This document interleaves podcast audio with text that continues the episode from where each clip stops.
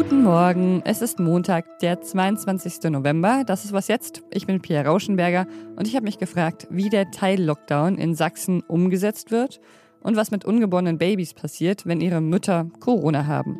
Erstmal aber gibt's wie immer die Nachrichten. Ich bin Christina Felschen. Guten Morgen. Die Verhandlungen der Ampelfraktion gehen heute vielleicht in die letzte Runde. SPD, Grüne und FDP haben für heute Beratungen angekündigt. Im Laufe der Woche wollen die Parteien bereits einen Koalitionsvertrag und auch die Verteilung der Ministerinnenposten präsentieren. Grünen-Vorsitzende Annalena Baerbock hatte am Samstag allerdings von schwierigen Verhandlungen berichtet. Besonders um den Klimaschutz sei heftig gerungen worden. Bei der Wahl in Chile liegt der deutschstämmige Rechtspopulist José Antonio Cast laut Hochrechnung knapp vor dem linken Gabriel Boric. Damit werden die beiden grundverschiedenen Politiker voraussichtlich bei der Stichwahl am 19. Dezember gegeneinander antreten. Chile ist extrem polarisiert, nicht erst seit den Protesten gegen das neoliberale Wirtschaftssystem und gegen die Verfassung, die noch aus Zeiten der Militärdiktatur stammt. Redaktionsschluss für diesen Podcast ist 5 Uhr.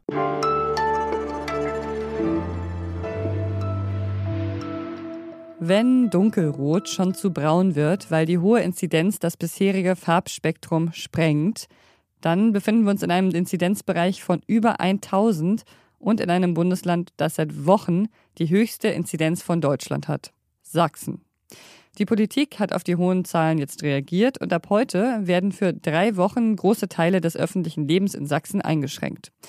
Doreen Reinhardt ist freie Autorin und lebt in Sachsen, deshalb spreche ich jetzt mit ihr. Hallo Doreen. Hallo Pia. Was genau gilt denn ab heute bei euch?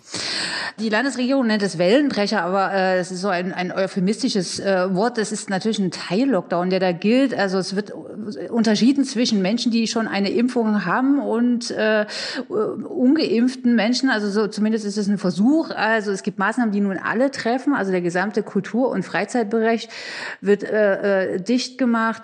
Weihnachtsmärkte, die schon zum Teil komplett aufgebaut waren, öffnen nicht. Es gibt keine Hotelübernachtung äh, mehr erlaubt. Und dann gibt es Bereiche, wo man unterscheidet, also 2G-Maßnahmen trifft. Das geht für die Gastronomie weiterhin. Da geht es schon seit zwei Wochen. Die bekommen jetzt allerdings so schon eine frühe Schließzeit. Also sie müssen ab 20 Uhr schließen. Der Einzelhandel ist außer jetzt so lebensnotwendige Sachen nun auch 2G. Also das verändert sich auch. Und was auch noch eine schon drastische Maßnahme ist, es gibt eine Ausgangssperre für Menschen, die ungeimpft sind in Hotspot-Regionen. Also alle ab Tausender Inzidenz. Da dürfen Menschen quasi ohne Impfung äh, nicht mehr das Haus verlassen ab, äh, ab 22 Uhr. Es ist ja eine Sache, äh, solche Maßnahmen zu verhängen. Die andere ist dann aber, sie zu kontrollieren und durchzusetzen. Wie soll das denn funktionieren? So, so ein Vorspiel gab es ja schon in den letzten zwei Wochen. Seither gilt 2G, äh, galt 2G schon in der Innengastronomie und in Kultur- und Freizeitbereichen. Da gab es dann so einzelne Teams in den Landkreisen, die das kontrollieren sollten. Aber da war im Vorhinein natürlich auch schon klar, dass man das nicht flächendeckend kontrollieren kann, sondern einfach erstmal nur Stichproben machen kann. Vor allem gibt es ja auch wirklich in einigen Gegenden keinen kleinen Widerstand, also gegen Corona-Maßnahmen, also wo man schon weiß, da wäre eigentlich viel zu kontrollieren. Also Läden Läden, Händler, Gewerbetreibende, die sich einfach sowieso nicht daran halten möchten. Die Landesregierung hat angekündigt, dass auch die Polizei verstärkt aktiv sein soll. Nun kommt auch noch hinzu, dass ähm, die deutsche, also die sächsische Polizeigewerkschaft hat so eine alarmierende äh, äh, Meldung rumgeschickt, dass äh, auch in der Polizei viele Corona-Betroffene sind. Also es, gibt da Warnung, dass es zu Problemen kommen könnte. Die Polizei hat das jetzt noch bestritten und, und, und äh, äh gemeldet, dass es äh, keine Probleme mit der Einsatzfähigkeit gebe. In Sachsen sind ja nicht mal 60 Prozent der Bevölkerung geimpft, auch nicht einmal. Und die Inzidenz der Geimpften und Ungeimpften, die klafft wirklich sehr weit auseinander. Wie wirkt sich das denn auf die gesellschaftliche Debatte aus? Ich meine, die Geimpften sind ja definitiv mit betroffen von den Regeln, die ab heute gelten. Äh, man muss ein bisschen vorsichtig sein. Also so in den letzten Tagen kursierte immer so eine, so eine Kurve. Also die Inzidenz in Sachsen bei ungeimpften Menschen liegt bei 1800 und bei geimpften Menschen nur bei 60, was natürlich ein drastischer Unterschied ist. Auch in den Kliniken liegen deutlich mehr Corona-Patienten, die, die keine Impfung haben. Also das berichten ganz, ganz viele Klinikleiter. Aber mit den Zahlen muss man gerade ein bisschen vorsichtig sein. Die Ministerien haben jetzt auch erstmal die Kurven eingestellt. Also sie werden jetzt gerade nicht mehr veröffentlicht, weil man einfach einen großen Datenstau hat und viele Fälle gar nicht mehr analysiert werden. Also das, äh, viele Gesundheitsämter sind überlastet, viele Meldestellen melden nicht mehr akkurat und sauber. Also sollte man da ein bisschen vorsichtig sein. Und nun treffen einige Maßnahmen auch Menschen, die eher leise bisher waren und viele Maßnahmen mitgetragen haben. Also das wird eher, denke ich, eine Spaltung und eine gereizte Stimmung in der Gesellschaft verschärfen. Danke dir, Doreen. Okay, danke, Pia.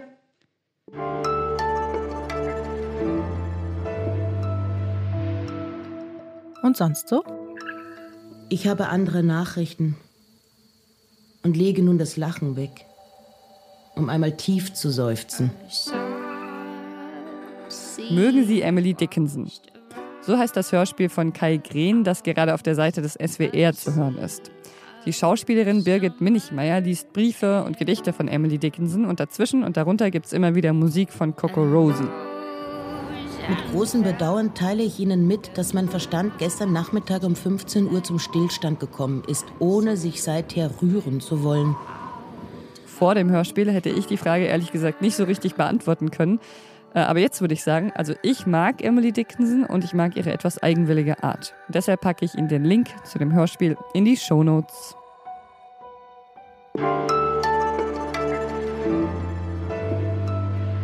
Manche Corona-Todesfälle sind wirklich noch trauriger als andere. In Berlin ist vor kurzem eine Schwangere an Covid-19 gestorben und mit ihr das Frühchen, das auf der Intensivstation zur Welt gekommen ist. Ich finde das eine sehr bedrückende Geschichte und das ist aber auch nicht die erste dieser Art. Dagny Lüdemann ist Chefreporterin Wissen von Zeit Online und sie hat zu diesem Thema recherchiert. Hallo Dagny. Hallo. Du hast ja mit einem Mediziner gesprochen und ihn interviewt, der in Berlin die Geburtsklinik leitet. Wie ist denn da die Lage? Ja, also tatsächlich äh, hat mir der Leiter der Geburtsklinik der Charité, das ist der Wolfgang Henrich, dramatische Fälle geschildert, die äh, sich dort gerade abspielen auf der Intensivstation. Also man muss sich vorstellen, das ist eine Geburtsklinik, wo Frauen erstmal zur Geburt auf die Geburtsstation kommen und in extremen Fällen, wenn die dann sehr, sehr schwer an Covid erkrankt sind, kommen die natürlich direkt auf die Intensivstation. Das sind natürlich extreme Fälle, muss man gleich dazu sagen, dass natürlich sowas statistisch immer noch sehr selten äh, passiert, aber es ist natürlich eine Folge davon, dass wir gerade sehr, sehr hohe Inzidenzen haben und viele Menschen sich infizieren mit Corona und dann eben auch Schwangere dabei sind, die im Einzelfall sehr schwer an Covid erkranken. Wenn eine Schwangere Corona hat, ist das eigentlich automatisch gefährlich für das ungeborene Baby? Das Interessante ist erstmal, dass die Ungeborenen direkt sich meistens gar nicht äh, über die Mutter mit dem Virus infizieren. Und auch die wenigen, bei denen man mal Covid nachgewiesen hatte, die sind in aller Regel nicht besonders schlimm daran erkrankt. Was äh, für die Ungeborenen und für die Babys so gefährlich ist, und das hat auch der Professor Henrich nochmal betont, ist, wenn die Mutter wirklich sehr, sehr schwer an Covid erkrankt, weil die Fälle, die da jetzt ähm, auf der Intensivstation liegen. Da ist es dann eben so, dass teilweise die werdenden Mütter so einen schweren Krankheitsverlauf haben, dass die Ärzte überlegen müssen, wann sie das Kind holen, weil das natürlich dann teilweise in einem Stadium passiert, wo das äh, Baby noch nicht weit entwickelt ist und das dann eben extreme Frühchen sind. Und das hat äh, der Arzt sehr eindrücklich gesagt. Er hat gesagt, in solchen Fällen kämpfen wir um jeden Tag, den das Baby im Bauch bleiben kann. Diese Fälle, die wir dort erleben in Berlin an der Charité, die wären auch vermeidbar gewesen, wenn die Frauen geimpft gewesen wären. Du deutest es ja schon an, dass die Frauen dort nicht geimpft waren. Liegt das vielleicht auch daran, dass sie sich zum Beispiel Gedanken um die Folgen für ihr Baby gemacht haben? Also kann eine Impfung das Baby schädigen?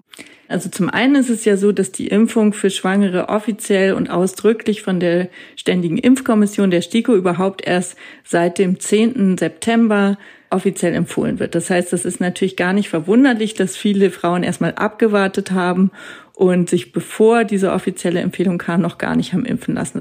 Und auf die Frage mit dem Impfstoff, äh, was für Auswirkungen könnte der auf das Ungeborene haben, da ist es tatsächlich so, dieser Impfstoff selber, der gelangt gar nicht durch die Plazenta in das Baby hinein. Das heißt, die äh, Ungeborenen, die bekommen überhaupt keinen Kontakt mit dem Impfstoff. Was die aber teilweise bekommen, und das ist ganz positiv, die kriegen nachher die Antikörper, die IgG-Antikörper, die die Mütter bilden, die werden ihnen tatsächlich übertragen. Das heißt, äh, sie bekommen möglicherweise einen gewissen Schutz vor Corona. Das ist ein Phänomen, was die Ärztinnen und Ärzte Nestschutz nennen. Danke dir, Dagny. Gerne. Und falls Sie ein Abo haben, können Sie Dagnys Interview mit dem Geburtenmediziner auf Zeit Online nachlesen. Den Link packe ich Ihnen in die Shownotes. Und das war's mit Was jetzt für heute Morgen. Heute Nachmittag bringt Sie Susanne Jahangard hier wieder auf den aktuellen Stand der Dinge. Montags bis freitags und auch am Wochenende sind wir für Sie erreichbar unter wasjetztderzeit.de. Schreiben Sie uns gerne. Ich bin Pierre Rauschenberger und machen Sie es gut. Wenn Sie diese Nachricht in Händen halten, werde ich vermutlich zur Schnecke geworden sein.